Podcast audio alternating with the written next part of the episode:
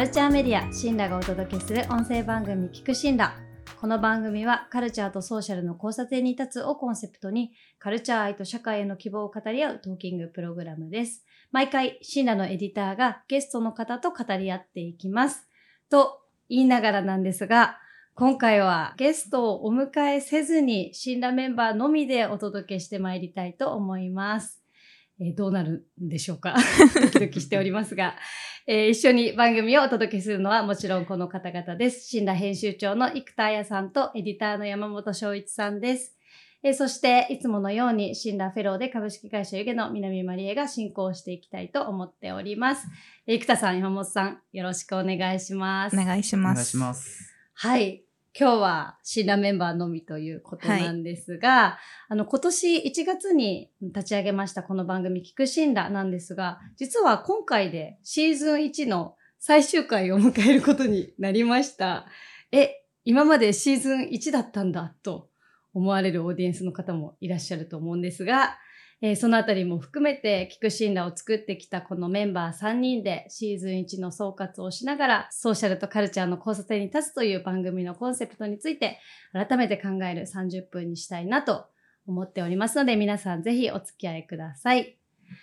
えー、生田さん、はい。今日はゲストがお迎えしない会ということで、ねいないゲストなし会の配信はちょっと戸惑いもあるなぁとうんうん打ち合わせでも何度もおっしゃってましたが、うんうん始まってしまいました。どんな気持ちでしょうか？そうですね。あのー安心感はうん あるんですけど、そんなに緊張しないとか、はい。そうですね。うんなんかどうしても、うちわっぽくなっちゃうんじゃないかなっていうのは私はすごくうん気になったところで、そのリスナーの人にちゃんうんうといい話、うん持ち帰ってもらえるような話っていうのが、うんこの3人でうち、うちわで話してる感じになって届けられるのかなっていうのはちょっと心配だったので、でも、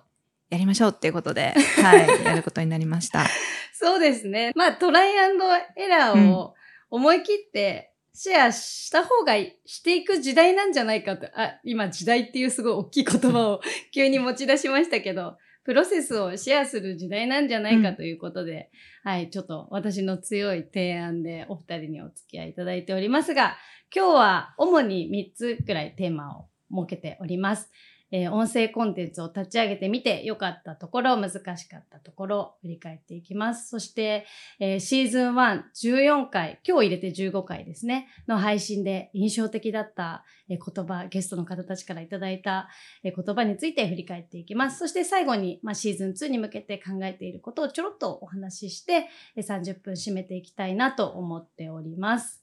えまず一つ目のテーマなんですが、音声コンテンツ立ち上げてみて良かったところ、難しかったところですね。これはもうディレクターとして、まあ、テーマやゲストを考えるだけではなく、この技術周りすべてを一人で担ってくれている山本さんに聞いてみたいなと思うんですが、山本さん、ズバリどうでしょうか？難しかったところは、音声をうんどう届けるのかっていうことはあまりにも経験がなかったので、うんそれをどう取るのかみたいなこととかもそうだし、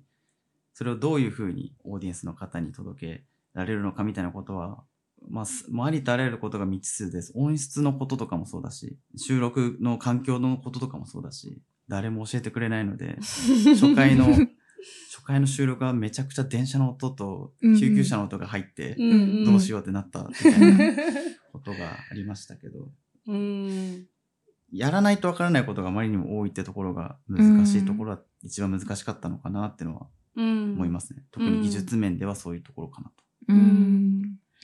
やらないとわかんないけど、やったらどんどん分かっていくっていうのはなんかどうでしたか？楽しい経験でしたか？楽しい。まあ僕はもともとその音声っていうものに関心があったので楽しくできたんですけど、30分の音声10時間編集するとかもやってたんで最初は。えうんー、申し訳ねだからまあある時その Adobe のあのオーディエンスっていううん。ソフトというかアプリケーションに出会いまして、まあ、それを使えるようになってからだいぶ楽になったんですけど、ううんん。そうだから何を使えばいいのかっていうところもうん調べても選択肢はいっぱいあるけど、じゃあどれがいいのかがわからないっていうか、うんうん使い勝手含めて、そこにたどり着くまではかなりやっぱ大変でしたね。うん。確かに。ググったら情報は出てくるけど、意外とそれが自分たちにとってフィットしてるのかっていうのは、うんうん結局手動かさないとわかんないっていうところは、なんか往々にしてありますね。そう、本当にうんありとあらゆることは調べりゃわかるんですけど、うん。やってみなきゃわかんないことも、やっぱたくさんあるってう。いうんことですね。う。うんん。生田さんどうですか？こう、やってみて分かったこと、やりながら体得したこと。体得したことは全然まだ 本当ないですけどでも そんなことないですよ私やっぱり喋るのがすごく苦手意識がめちゃくちゃあって、まあ、自分の声もコンプレックス的にすごく思ってたりとかうんするので、書く仕事だったので今まで書くことならできるなって思ってたし喋るっていうのは全然自分は苦手だからもう本当に喋るの嫌だっていつも喋る機会があるたびに思ってるんですけど、自分のなんか考えとかをちゃんとわかりやすく言語化して、しっかり伝えるっていうのが、うん。本当難しいなって思ってるので、うん。それをしなきゃいけないこの場で、そう、自分がホストとして出なきゃいけないっていうプレッシャーが本当に1回目からずっとあるんですけど、でも、やってみたらすごく楽しいし、喋ると書くの違いの面白さとか、うん、なんか届くところも違ったりとか、話す内容も記事じゃなくって、ポッドキャストだからこういう話、うん。答えがない状態で終われるとか、なんかそのあたりはすごく面白かったので、やれてよかったなって思ってます。最終回最終回みたい。な。なるほど。いや、そうなんですよ。いや、でも確かに記事ではここまで踏み込んで言えないかもとか、うんうんあと記事ではここまで迷いを露呈できないかもっていうところを、うん生田さんが結構積極的にガンガンお話ししてくださってたので、うん。それは私いつも収録ごとに驚きを持って、ああやってよかったなってすごい思ってましたけどね。うんうん。そうなんですよね。迷いながら記事作ってるから、基本的に。うん。これを書いても大丈夫かなとか、うん。うん、ややっぱそれをちゃんとそのポッドキャストでそのまま自分の考えっていうのを提示していくっていうのは、なんか意味があるんじゃないかなっていうのを思ったし、うん。うん。そう。まあ、記事にはそれは出せないですから、なんか、書きながら、私はここには迷いを感じているかとか、そんなことを記事の中にいられないじゃないですか、絶対。確かに。そうそう。でも自分はこれだって思ったものを記事には出さないといけない。うん。けど、ポッドキャストは必ずしもそうじゃなくていいのかなっていうところは、安心できるところはちょっと、うんあったかも確かに。そう。結構なんかこれを記事にしようとすると、うん見出しが思いつかないみたいな生田さんのあの正直な編集者としての発言がツイッターとかでもなんかその観点がめちゃくちゃ面白かったっていう反応来てたりとか、あとまあ自分がもしかして無自覚にやっていたかもしれないそのまあステレオタイプを引きずったような言動とかもあの武田砂鉄さんがうん。出られた回でうん。あの、おっしゃっていて、それも、生田さんがあそこまで喋ってくれるなんてっていうふうに、あの、ポジティブな意味で思っていたので、それは確かに、なんか喋るうんメディアの面白いところだなと思ったりしました。うんうん山本さんどうですか？その話すと書くの違いとか。そうですね。なんか本筋と関係ないことを話せるっていうのはなんか楽しいなっていうのはうん思いますよね。例えば、僕、田野さんが出た時に吉村博の話をなんかしたりとか、うんうん、されてました。なんかああえてそのあちこち踊りの話をするとか、うんうん全然本筋と関係ないけど入れたいみたいなうもの、ん。記事だと難しいところすごくあるし結局この話したところでどういう意味があったのかみたいな落とし前みたいなものをつけなくてうんいいっていうか、勝手に解釈してうん。勝手に自分が思ってた意図とは違う風に話を持ってってくれる人がいるっていう面白さっていうのはやっぱ喋りならではかなってのは思いましたね。うん確かに。あの、先日、あの、ポッドキャスト、もう超名物番組ですけど、オーバーザさんを聞いていたときに、あの、ジェーン・スーさんも、ポッドキャスト流行っているね、みたいな話をうんうん。ミカさんとしていて、でやっぱり、こういうおしゃべりという、このパッケージ化されていないものへのニーズっていうのが高まってるのかもしれないねっていう話をされてて、あ、これだってすごい膝を打つような感じだったんですけど、そう、なんかやっぱり記事を書くっていうことはある種、カンパケして、一つ軸を通して、いろんなものを捨てて、迷いも含めて作るもんだけど、行ったり来たり蛇行して、結局思ってもないところに行って、最後時間が来ちゃうみたいなのが、うんなんか聞く側ももしかしてそういうゆるさとか何が起こるかわからない感じっていうのは欲しがってるのかもなってすごくポジティブに私も思ったりしておりました。冒頭にちょっとお話ししたんですが、まあ、あの、シーズン1、今日最終回ということで、シーズン1、シーズン2とこれから区切って、あの、聞くシーンらを展開していくということをご紹介したんですが、なんか、どんな経緯でそういうふうに決めたかみたいなところもちょっとお話ししたいなと思うんですけど、うんうん生田さんどうですか？そうですね。まあ、なんかそもそもこの3人でずっとやってきて、本当に大変だったっていう。私たちよく回したよっていう。本お疲れ様っていう。当よくお疲れ様っていう区切り的な感じも私は感じているんですけど、でも、、あの、これは山本さんからのあの発案でもあるんですけど、まあ、シーズンを区切って、ちょっと一旦止まるっていうのは、あの、長く今後やっていくっていう意味ですごく重要だし、あとシーズンごとに、そのいろんな信頼エディターの人たちを巻き込んで、どんどんエディターごとのそのカラーを出していくっていうのもあるので、ちょっとここで一区切りをつけようというふうになりました。うんはい。山本さんどうですか？田中さんに出てもらった時に番組をどういうふうにデザインしていくのかみたいな話を確かしてたんですけどこの番組がどういうスタンスであるのかっていうことうん。カルチャーとソーシャルどっちも扱うって言ってるけどそのうん塩梅がどんぐらいなのかみたいなことは一つのエピソードごとでも考えるべきだしその番組全体としても考えるべきでうん。で番組全体としてそれを考えようとした時にできることとできないことがはっきり分かれていっちゃううん。感じがしたので、こうシーズンで分けて、このシーズンは、えっ、と、こういうバランス感覚でやっていきますみたいな風にできたらいいのかなみたいなことを考えたっていうのが一個あるのと、あとはその、まあ、別にこれ全部聞いてくださいって僕特に思ってないんですけど、うん。やっぱナンバリングされてると、うん、一から聞いた方がいいのかなみたいうんな、やっぱ思うと思うんですけど、まあ好きな時に好きなところからつまみ食いしてもらえるような聞かれ方が、うん。シーズン切りをすることで提案できるのかなみたいなううん。ことを考えたりしてましたね。う、ん、確かに。あの、インサイトを見ていても、ポッドキャストのツールの田中総一郎さんに出ていただいた1話目がすごいたくさん聞かれているのを見ても、まあもちろん、あの、配信している期間が長いというのはありつつ、何かをきっかけに聞く信頼をあの見つけてくださった方が、やっぱり一から聞かなきゃって感じで戻ってくださってるのかなっていうのも感じるので、確かに今山本さんが言ったみたいに、まあこのシーズンだけでもいいよとか、なんかもっとどこから入ってどこから出ていってくださって、またいつ戻ってきてくださってもいいですよっていう感じがメッセージとして出せるとすごいいいですよね。うんう。うんん。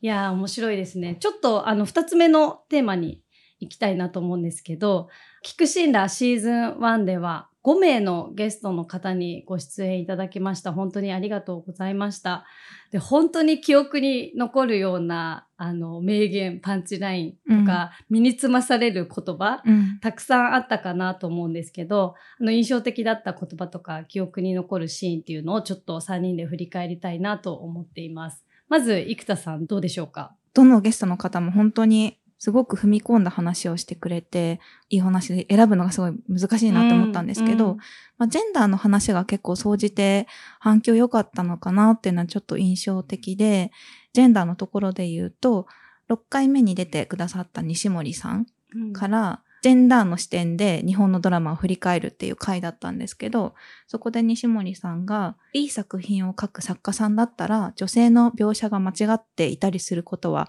すごく恥ずかしいことだと思うの、で、いい作家でありたいならば、その辺恥ずかしいということを自覚してほしい。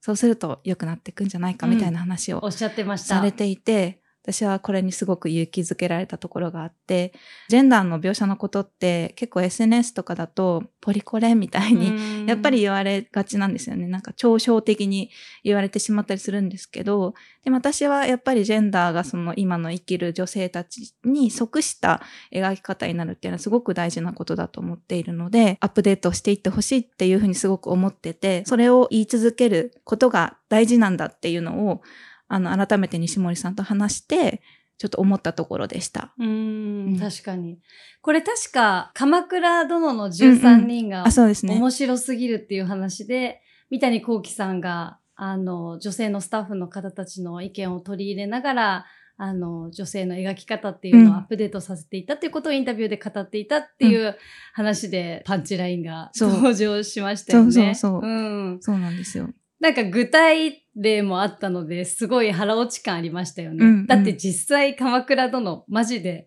最強最高傑作じゃん、みたいな。うん本当に評価されましたもんね。うねそうですよね。そう、そう、確かに。そうなんいいですよ。ですね。ジェンダーの話は結構反響があったなと思うんですけど、あの、山本さんどうですか？僕が思っていたのは、うんうんそのエピソード6で問題があるレストランで高畑充希さん演じる川田さん。うんうん。とエピソード13で縫いしゃべの白木。うん。このキャラがその、まあ、南さんがどっちも強く反応してたキャラクターなんですけど そのなんか男性中心社会で生きていくために自分を騙し続けながら武装してる女性みたいな。ななんかこれはなんかすごい印象的でしたね。なんか僕は女性じゃないけどなんか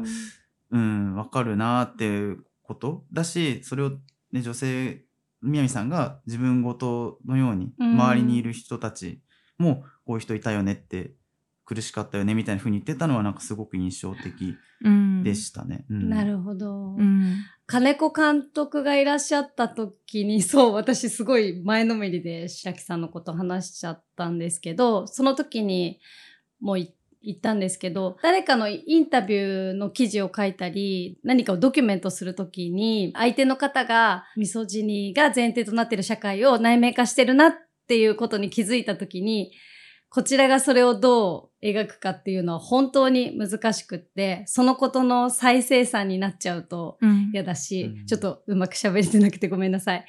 なんだけど、問題のあるレストランも、ぬいぐるみと喋る人は優しいも、フィクションじゃないですか。で、あ、フィクションってだから本当にパワフルなんだなってすごく思うんですよね。そういう人がいて、いさせてるのはこの社会のせいだよっていうことを痛々しいほどに物語の中でうんこううん描けるじゃないですか。だから、まあもちろんフィクション、ノンフィクション、いろんな手法があって、いろんなやり方で社会のこう構造枠に異議申し立てし続けるべきだけど、ああ、やっぱドラマとか映画とかフィクションとか最高だなっていうふうに思うのは、こういうキャラクターに対しての、まあ制作者の思いとかが聞けた時だなって思ったりしてたので、うんうんついちょっと私が、わかりますいっぱい喋った。いっぱい喋っちゃってましたけど、ね確かにジェンダーの回すごい評判良かったの。は、そうそう。生田さん的にそのい意外だったっていうのは、意外だったんだっていうのが意外ですけど。聞いてくださる方がどういうオーディエンスなのかっていうのもあると思うんですけど、うんうんうん聞くシンダっていうその番組全体のあのイメージ見たときに、うんそんななんかジェンダーっぽい感じとかしないじゃないですか。ああ、確かに。だから結構やっぱ興味を持つ人と持たない人は結構はっきりしてる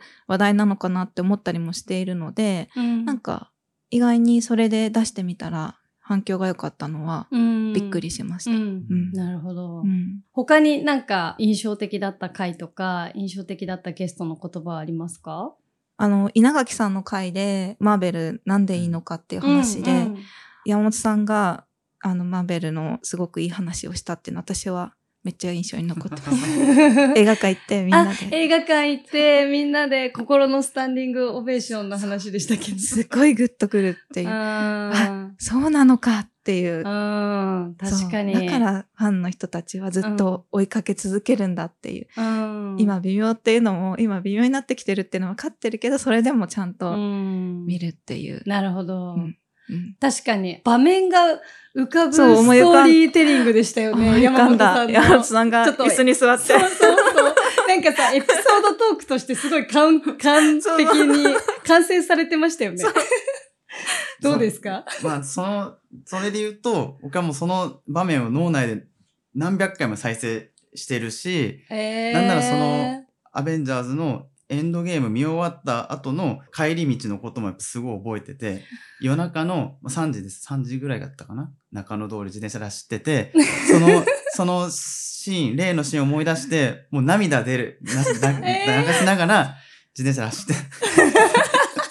ぐらい、まあ、すごいやっぱ、あの、えー、記憶に刻みつけた、いやーえあのシーンだったので、自分の中では。ー、なるほど。だから、そう、克明に喋りました。えー、なるほどね。なんか、うんやっぱね、克明でした、本当いや、でもね、エピソードトークを上手くなるには、場面を思い浮かべることが大事って島田紳介さんが言ってました。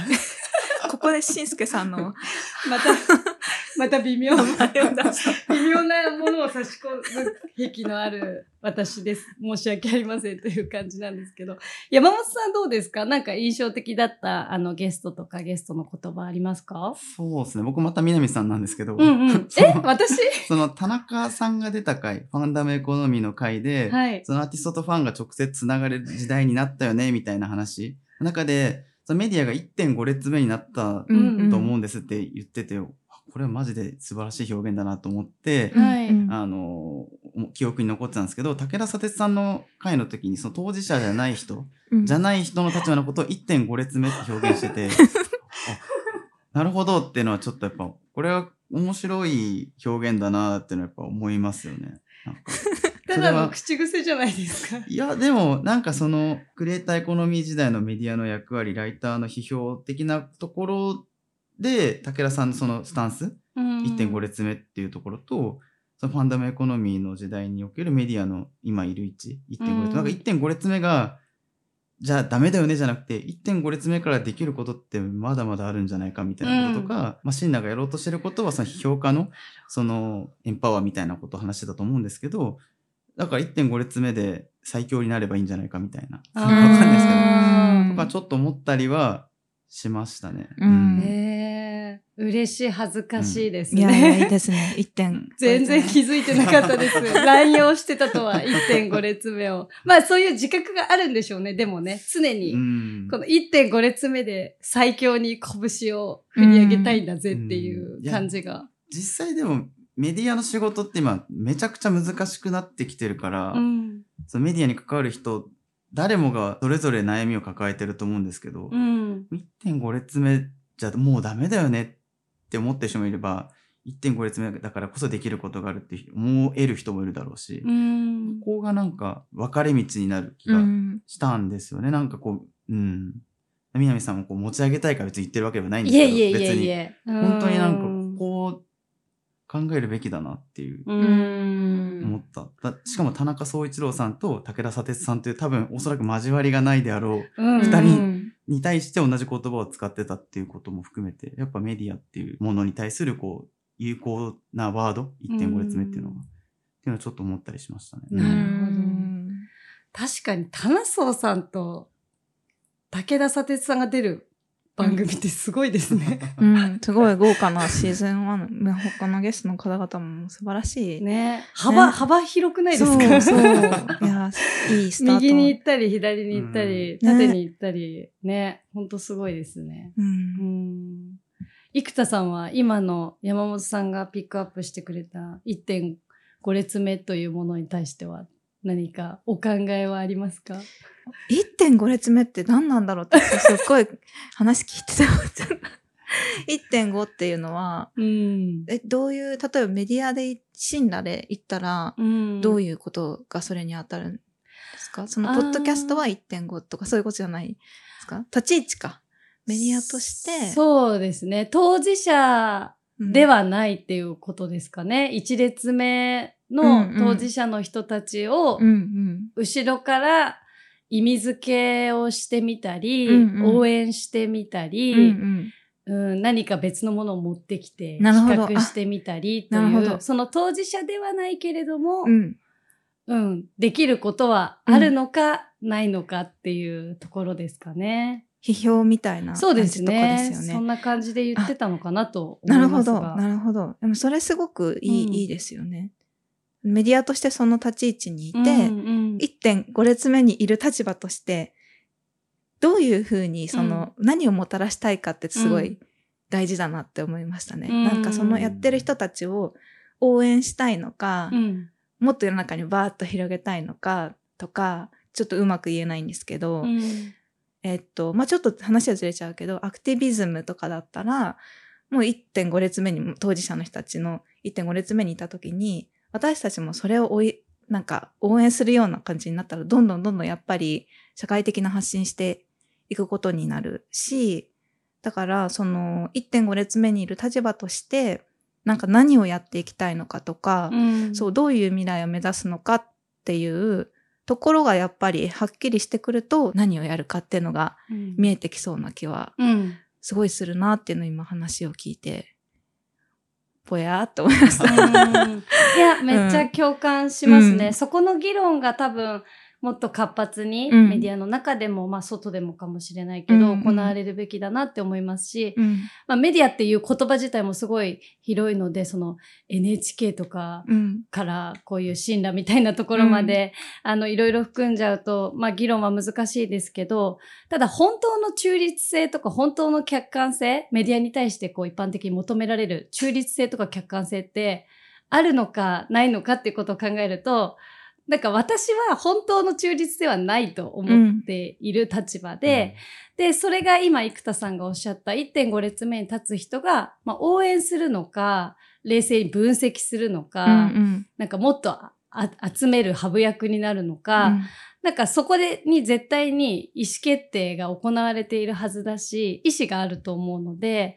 中立性とか客観性みたいなところから早く離れて、うんうん自分たちは1.5列目で何をすべきかっていうことを話すことに、うんなんか時間使った方がいいなって、めっちゃ真面目な話してませんか あれ今日はこんな回ではないはず。今後について話すごい真面目な、今自分でびっくり、我に返りました。すいません。でもそんなことを思ったりしてましたが。でもはい。そのね、作品とかアーティストとうんオーディエンスの関係が、まあ、仮に一列目なんだとしたら、その関係性の中でこう、見えなくなってるものとかを、1.5列目から異なるアングルで、こういう風にも見えるんじゃないかっていう提案をしたりとか、うん。うんあるいはその、オーディエンスが作品なり、えっ、と、アーティストに対して、ある種こう、盲目的になってしまっているんだとしたら、冷や水ぶっかけるような感じ。うん。いや、これ良くないよ、みたいなことをなんかあえて言うみたいな。まあ、うんうん玉城さんが言ってたことっていうのは、やっぱ一列目だと無理っていうか、そのうん1.5列目、半歩下がって、うんそれでもまあ文化とか社会とか良くなることを信じてる立場で、うん。なんか発信するっていうのはなんかうん大事なんじゃないかなっていうのはなんか、ね、思いますよね。その、うん社会のことに限らず、文化っていうところに関しても。うん。うん。確かに。1回目でその棚荘さんが、まあ、批評家としてのなんだろうなスタンスみたいな話されててで批評家としてやっていることは答えを提示することじゃなくて疑問と勇気を提示することって言ってて問題があることそれに向き合うことのエキサイトメントを共有するっ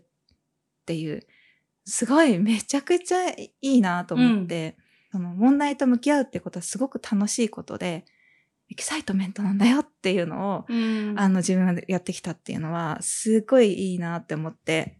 感動したっていう。聞き返しててぐっと来てしまいました。なんかここは。うん、疑問と勇勇気っていうのもいいですよね、だから問題と向き合うのすごく大変だしめんどくさい問題とかもいっぱいあるけどでもそこに向き合うっていうのはすごく大事なことでその勇気をうん。自分たちの発信を通して誰かに与えられないかとか、うん。そういうふうなことが本当に信なるできていったらすごくいいなっていうのは、改めてすごく思ったっていうところですかね。うん。うん。確かにこの聞く神羅でお話ししたこと、うん。まあ、私が話したことも生田さんが話したことも山本さんが話したことも多分全然網羅性もなくってあのい本当に一意見でしかない、でも記事だと意外とそれが見えにくいというか一応全部わかってますよみたいな。でもあえてここを論点として提示しますねっていう顔つきができるのが あの記事のいいとこだと思うんですけど、音声だと盲目的になってるところとかがバレバレになっちゃって、でもそれがすごいいいなって私思いました。もう聞き返してたら恥ずかしすぎて、悶絶することばっかりで、ちょっと南視座低すぎみたいな、違う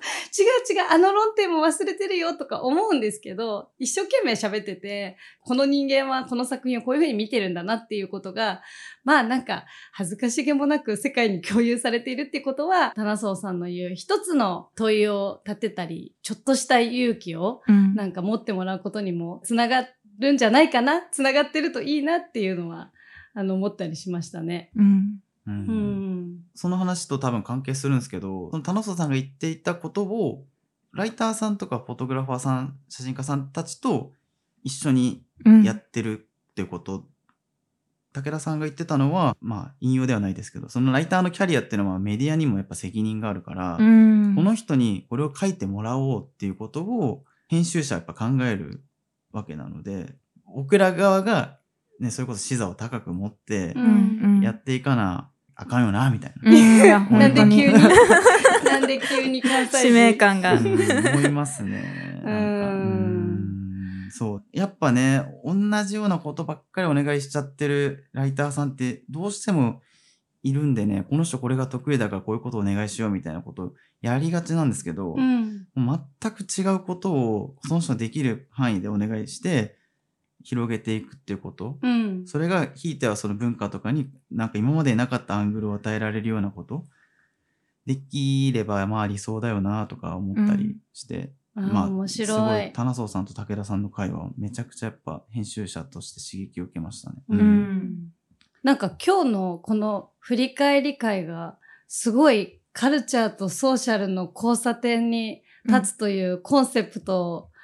結構体現してる気がするのは私だけですか？うん私もそう思ってなん。かすごい交差点であわあわしている3人という感じですけど、結構いいラップアップになっているっていう、うん自画自賛をしているのは、そろそろ時間が迫っているから なんですが、え最後のテーマ、ちょっとクイックに行きたいなと思います。えー今日でシーズン1が終わりで、2週間お休みをいただいてシーズン2を始めるということなんですが、えーシーズン2について、まあ、考えていることとか、こうしていきたいな、みたいなのを簡単にちょっと生田さんに聞きたいなと思っているんですが。そうですよね。でも今、あの、うんみんなで考え中ですよね。まさしく考え中なんですけど、でもシーズン1はどちらかというと、まず、あの、ポッドキャストをやるっていうことがすごく、まあ、目標としてあったので、まずやってみて、いろんなゲストを呼んで、まあとにかくいろいろやってみよう。で、いろんな本当に豪華なゲストの方々に出てもらったっていうのが、まあ、シーズン1だったので、シーズン2はちょっと番組の方向性とか、なんかどういうオーディエンスに届けていきたいかとか、そのあたりをもうちょっとしっかり自分たちでも話した上で、番組のコンセプトとか、今後の企画とかをちょっと固めて絞っていきたいなっていうふうに思ってます。うん。はい。すごくふわっとした、あれですね。何も伝わらない。いやいやいやいや、伝わってます、伝わってます。そう。シーズン1が試行錯誤の実験だったっていうことが、ちゃんとオーディエンスの人に、うん、明けっぴろげに話すっていうのが私たちの番組らしいなと思うので、シーズン2以降すごい楽しみだなと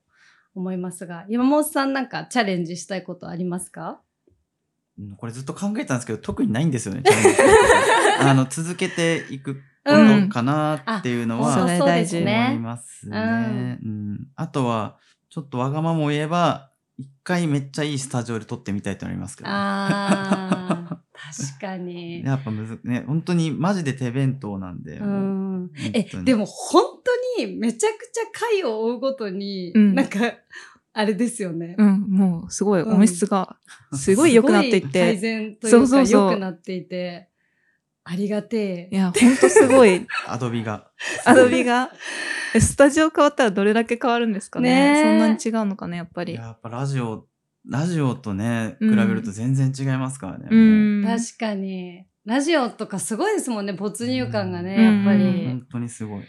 確かに。予算取っていきましょう。うん確かに。予算取りましょう。ありがとうございます。ちょっと、あの、時間も迫ってきたので、このあたりにしたいなと思っております。毎週月曜日夕方17時に配信してきた聞くシンラですが、2週間お休みをいただきまして、5月29日よりシーズン2の配信を始めたいなと思っております。これまでこの3人を中心に作ってきたんですが、もっとあの、シンラには本当に素敵なエディターたくさんいるので、えいろんなエディターにシーズン2以降参加してもらって、より楽しいコンテンツが届けられるんじゃないかなと思っております。えー番組では皆さんの感想とか、こういったテーマを取り扱ってほしいなどのご意見、常に募集しております。え、ツイッターとかも私たちも常にエゴサをしまくりでくまなく見てはいるんですけれども、あの番組概要欄にアンケートフォームを貼り付けておりますので、そちらからぜひぜひ声を寄せていただけるとありがたいです。今日はこんなあたりで終わりにしましょうかね。はい。はい。シーズン1すごく楽しかったですね。はい。はい。はい。楽しかったですねって言わせたみたいになっちゃいましたが、えー、生田さん、山本さん、それから聞いてくださった皆さん、本当にありがとうございました。ありがとうございます。ありがとうございます。カルチャーメディアシンラがお届けする音声番組聞くシンラ2週間のお休みをいただきまたシーズン2として帰ってきますシンラの SNS アカウントなどで告知をしていきますのでぜひチェックしてみてください